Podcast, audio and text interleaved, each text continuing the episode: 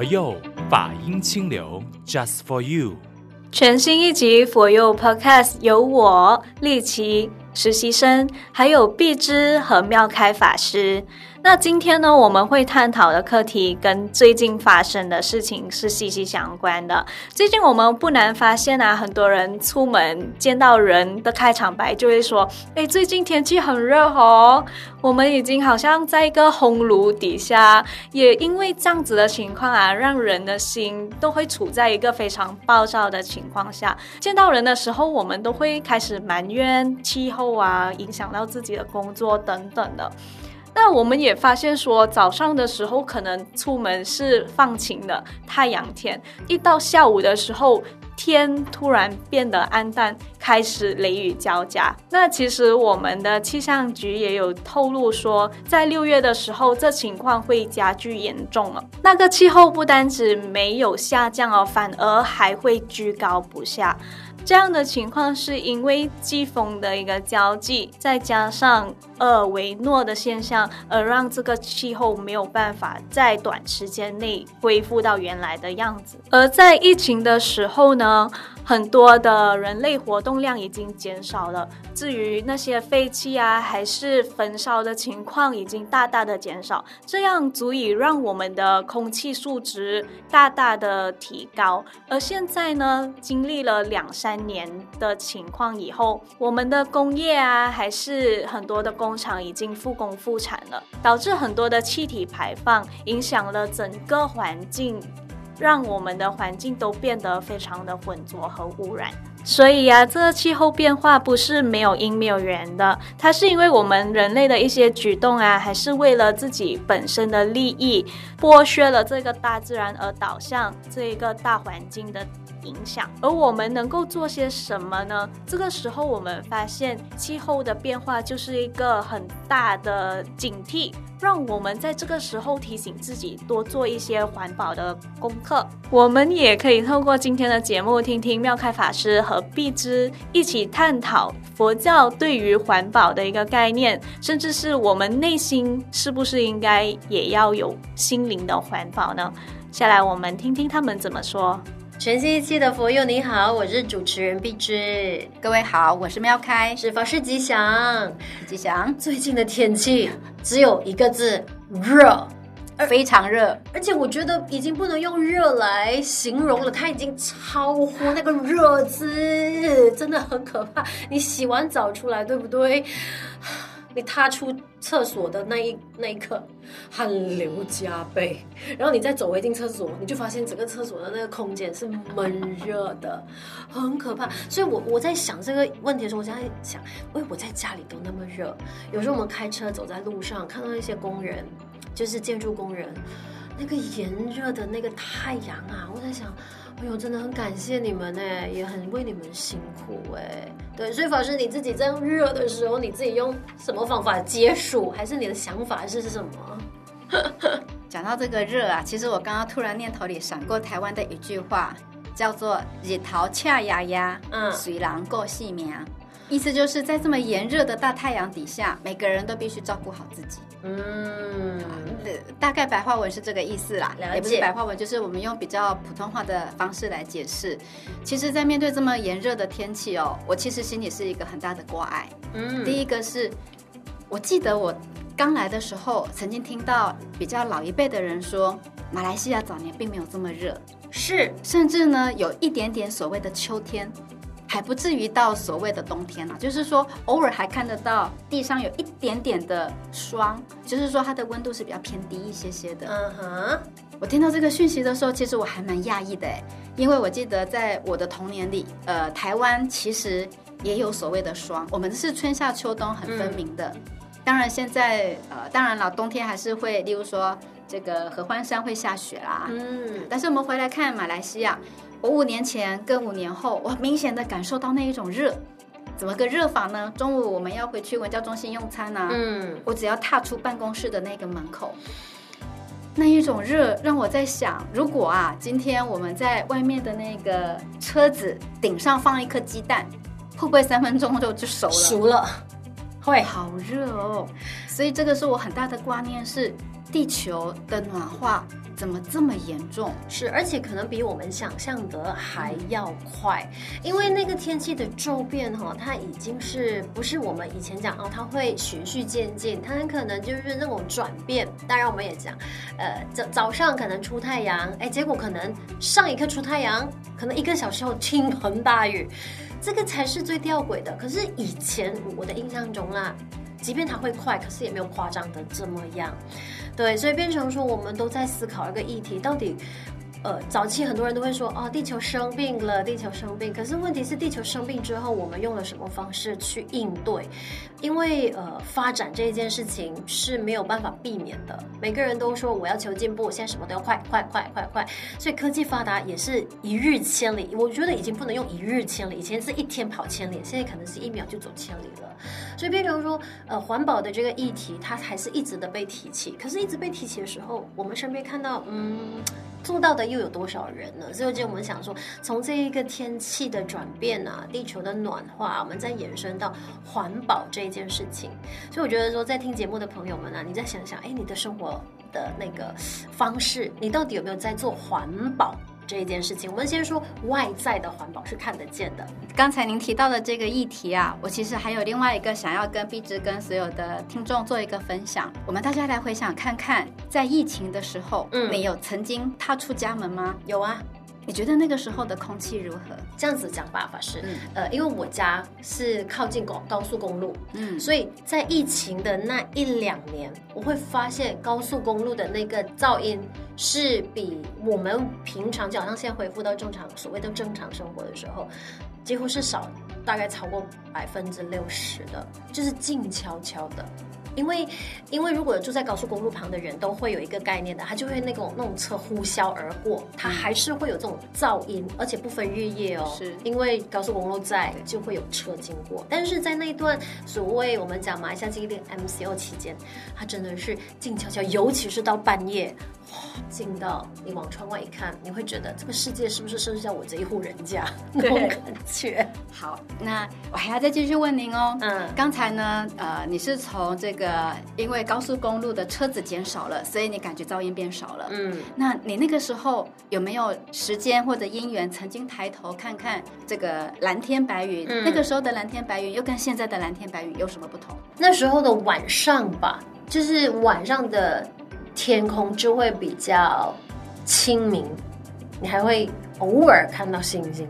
呃，今天在谈这个环保的时候啊，其实我的念头里产生了一个很大很大的疫情前跟疫情后的对比。嗯，其实，在整个疫情发生的过程里，当然从我们马来西亚的角度，我们有很多的所谓的。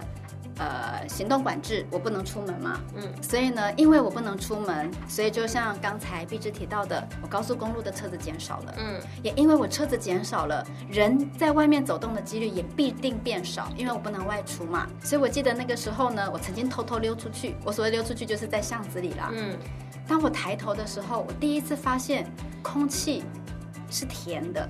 哦，我用这种形容词，可能人家会觉得我太诗情画意。这真的是那种很特殊的感觉，因为平常你只要开门出去就是乌烟瘴气，嗯、因为车子啊，还有空气中煮食物的味道啊，嗯，它混杂在一起，其实那种感觉就是所谓的城市的味道，嗯，混浊的、不舒服的。可是那一段时间呢，因为车子少，人走动也少，可能多的就是小动物啦，狗啊、猫啊。可能呢，不小心看到一些老鼠啊等等，但是呢，因为大家减少了所谓的二氧化碳的排放，这个汽车这些浊气啦等等的排放，所以我第一次感觉到空气的那一种甜，我说不出来，可是那是让我很感动的一次。嗯，然后我再偷偷的往旁边一点走，因为呃疫情嘛，不能乱乱跑啊。对。我突然发现，我们的附近的植物变得比以前更漂亮哦，因为它少了那个空气的污染，对，水源的那个污染是。不不过，法师，你讲到这件事情，你还记得那时候全球疫情升温的时候，大家采取的那个应对措施就是不能出门嘛？嗯。然后有一个呃，我忘了，应该就是那个环境污染的报告，就是说地球的干净度是远比之前好很多，好很多，而且它从那个卫星照下来，整个地球那个绿色的是很鲜明的，就是就是亮的，比起之前就是在、嗯、在疫情之前，它都是灰暗的，所以你看那个转变啊，就是只要我们稍微的用这样子的一个方式，可是问题是这一个这样子的一个动作，就是全球不出门，然后疫情的那个管控之下，很多人都会说，这就是从经济的角度来讲，它就是流失了 很多的那个赚钱的机会。这样子来看，所以变成说我们要怎么去平衡？当然，我觉得从整个的经济脉络来讲，它确实有它必然要发展。所要面对的一个环境污染的问题，但是我觉得回过头来，我们没有办法去就是说从这个角度去要求社会、国家乃至于全世界，我要完全这个走环保。嗯，但是我觉得我们可以要求自我生活可以环保啊。呃，毕竟你是外食族吗？不是，你在家里吃饭对不对？对。好，那如果说今天你到外面去吃饭，你自己会带便当盒吗？不会，不过我去外面带，如果说是要外卖打包的话，嗯、我是带自己的便当盒。太棒了，这个就是环保。是，如果说今天我们能够减少从这个呃买东西的时候，我减少了垃圾袋，或者是尼龙盒，就是所有的这一种呃塑料的免洗的东西。对，那因为这些东西大部分都是呃化学。是这个石化产业出来的东西嘛？对。如果我们能够减少，是不是？这个地球暖化，所谓的空气污染的问题，可以再降低一点。肯定，因为我我发现那时候我们在疫情发生了之后，嗯、有时候还是会外带食物嘛，就是在有限的方向呃方式里面，然后你就会发现，哎，那个时间是很多人都会习惯带便当盒的，因为可能想到每天这样子用保利龙盒，很多人会想到说，哦，对我影响我的健康。可是问题是哈，当我们恢复所谓的日常生活的时候，带那个便当盒出门外卖打包的人又变少了。嗯因为我们懒惰。有时候想想哦，我觉得其实环保这个议题啊，嗯，并不难，难在我们自己不愿意做。真的，因为有些人会觉得说，我带便当盒，别人都不带，很怪耶，别人会怎么看我？因为这个是我们一般人很吊诡的想法。为什么你不是倒转回来？哎，我用便当盒，哎，我跟你们不一样，哎，反而会觉得自己怪。所以，我们还是一个，我们已经被锁定在我们是群居动物，所以我们会觉得，当我们做跟别人不一样的事情的时候，我们会显得自己好像很突兀。可是环保。这件事情哈，不是为了面子而存在。如果说讲地球太大块，那你就讲为了下一代吧。如果说当我们这一代不做好的话，那下一代怎么继续生存呢？是喽。然后我们刚刚提到的，既然我们是一个群居的一个团队，嗯，我们有没有办法做环保？我觉得是可行的。例如我们刚刚提到天气这么热，大家一定都是使用冷气。哈，我们可以使用另外一种方式，什么样的方式呢？例如我呢，把冷气的温度稍微调高一点点。好，可能大家会问我，哈，这么热，再调高不是更热吗？我们还可以借用一个东西，风扇。如果今天我们把冷气的温度略略调高一点点，借由风扇的对流，嗯，其实我觉得它是够的。但是我不是说把温度调到很高，不是。嗯，我记得人家说一个比较合乎环保的冷气的温度应该是二十四度左右。如果假设大家可以试着，我从十几度慢慢调到二十一、二十二、二十三。如果你能够达到二十四，那我们就努力吧。如果真的不行，再降下来一点点也没有关系啊。透过风扇的流动，嗯，我觉得空气其实会比我们想象的还要好哎，因为你流动了，你的冷度也够。其实大家是可以被吹到的。对对，它就是那个凉快。对，那我觉得这个只要我们跟呃办公室的团队，大家能够做一些协调沟通，是，或许我觉得也有也是一个改变的方式。那么第二个，呃，这个叫做什么？资源的回收分类。像呃，在我们的办公室啊，我们也开始在做这一块。嗯，刚开始确实大家不习惯。哎呀，我全部把它丢到垃圾桶，不是很快吗？为什么要分类？可是当我们告诉大家，当我分类之后啊，我把它变成是一大袋之后，我可以变卖耶。之后呢，我变成是我们办公室的零用金啊。哎，大家就会有兴趣。哎，原来我好像还可以做一些事。是，我们就一起贡献。对，所以大家就会从被动的变成我试试看，然后就会变成是主动去参与。是用奖励机制。是的，先开始。哈，对，对对。所以我觉得说，其实越是团队的生活，我们反而能够借着团队的力量，嗯，彼此互相勉励，互相改善。是，我觉得法师讲这一块呢，是非常的，我觉得很实用的，就在我们生活当中随时都可以去实践出来的。它就是。靠呃分工合作，然后分工合作的同时，如果说一开始是用奖励的机制，那慢慢演变成它就是一个习惯。那习惯再回看，它其实最细腻的还是回到我们个人有没有觉察到。也就是说，哎，当我要准备喝水的时候，有些人就是习惯说，我懒惰洗杯，所以我要用免洗杯。可是免洗杯它就是纸质的，或者是呃那个塑料的，你觉得随手丢嘛？可是当下如果说你一贯是用这样子的一个方式，你就突然间觉察说，哎。我是不是可以转换免洗，就是改用杯子洗一个杯也没很难，好不好？这样你就有这个觉察的时候，你心里面决定不为任何东西，它就是一个觉察，我就换掉那个杯子吧。那我我觉得它其实就是环保的一个主动来的，对吧？对，嗯，所以呢，我觉得环保这个东西哦，它呢就在我们的日常生活里，只要你愿意。乃至于我还有看到有一些人在网络啦，包括我们的 YouTube，嗯，都会告诉我们说，例如大家会去喝饮料，不是会留了很多的环那个杯子，对，塑料杯，对，那些塑料杯其实不一定要丢掉，哎，它可以拿来做一些不同的东西，例如你可以把它下面戳洞，我放了一些土，它就可以变成小盆栽啊，对，哎，或者呢，我今天我可能呃我要外出了，嗯，那些东西呢，当我带出去了，它可以变成是我的漱口杯。我是不是可以重复使用？嗯、不一定变成只是一次性的使用。是，就是法师讲的这些都是方法嘛。但是其实方法的根源就是我们有没有当下觉察到？嗯、因为我们都很习惯性说：“哎呀，很麻烦，很懒惰。”所以我我觉得是我们的这个思维模式啊，应该说内设了，不是一朝一夕可以立刻说：“哦，我今天就是要实践环保，我就要怎么怎么。”不是，它必须要有一个从内在的觉察开始做起，每一。点每一滴不能去忽略掉，当它一点一点做起的时候呢，它就会汇聚成河，就会变成说，哎，久了之后你发现，对啊，我的生活里面原来少了用纸张，少了一天少用一个杯子，十天就十个杯子，一个月就三十个杯子，哎，所以变成说，是不是也为环保出了一份力？是的，是、嗯、我曾经在台湾的一篇报道里头看到一个很实际的例子，嗯，就是呢，有一个呃年轻人创业。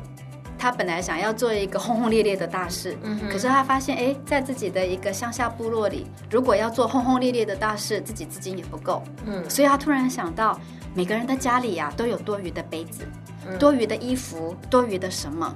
嗯、那为什么大家不要把多余的东西集合在一个区域，有点类似所谓的跳蚤市场的概念？哦，但是大家呢？不要用金钱交换，要以物易物。对，刚开始他的家人、他的朋友都在笑他，你好笨哦，怎么可能会有人愿意把自己多余的东西拿出来？嗯，还有现在觉得多余，可是未来不一定是多余啊。嗯哼。但是这个年轻人他就觉得，我现在在不做，我永远没有机会。嗯，所以他就找了他的另外一个朋友，两个人。就借了一个小小的空间，真的就把所谓的不是二手哦，嗯、是多余的。例如说，我们都会有多的杯子吗？嗯、多的什么？他就拿出来。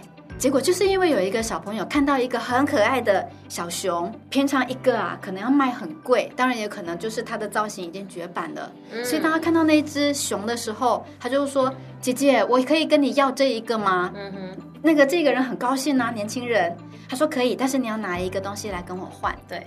啊，他就告诉他原则啊，小朋友很高兴的跑回去拿了一个从来没有用过的热水瓶。哦，他说：“姐姐，我要跟你换小熊。”然后他也把这样一个讯息，因为拿了小熊了嘛，跟他的朋友展示分享。结果一群小朋友也来换他们想要拿的东西。结果短短的一个月，这个小小的角落啊，竟然变成大家最喜欢来的地方。所以是很有意思的一个活动。方式讲的这个以物易物，在近几年来，在一些社区其实是慢慢开始吹起这个风潮。我们会看到一些二手市集，或者是以物易物。我身边有朋友就是曾经说，你知道吗？我家的这种厕纸啊，那一种呃要喝的，可能早上冲泡的饮料是不用用钱买的。我说。那你是这样偷回来吗？抢回来啊？啊，不是啊，我就是去以物易物的市场换回来的。我家厕纸，他讲从自从有了那个市场之后，他从来不用买厕纸。哇哇，那你省很多 哎、欸。对，是，所以是很有意思的一个活动。他们就是变通，就是用各种方式。那刚才法师讲的是小朋友换他喜欢要的东西嘛？那你其实有一些市场，他们就是用来换日常用品，不能用现金交易，只能换日常用品，而且是要换到对方也愿意跟你换的那个是。条件为大前提。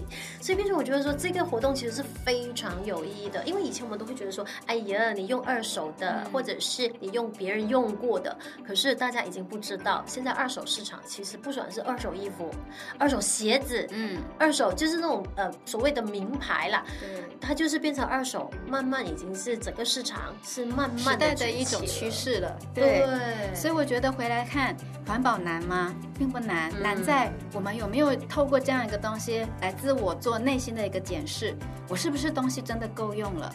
那太多了，我是不是学会断舍离，乃至于我可以去跟。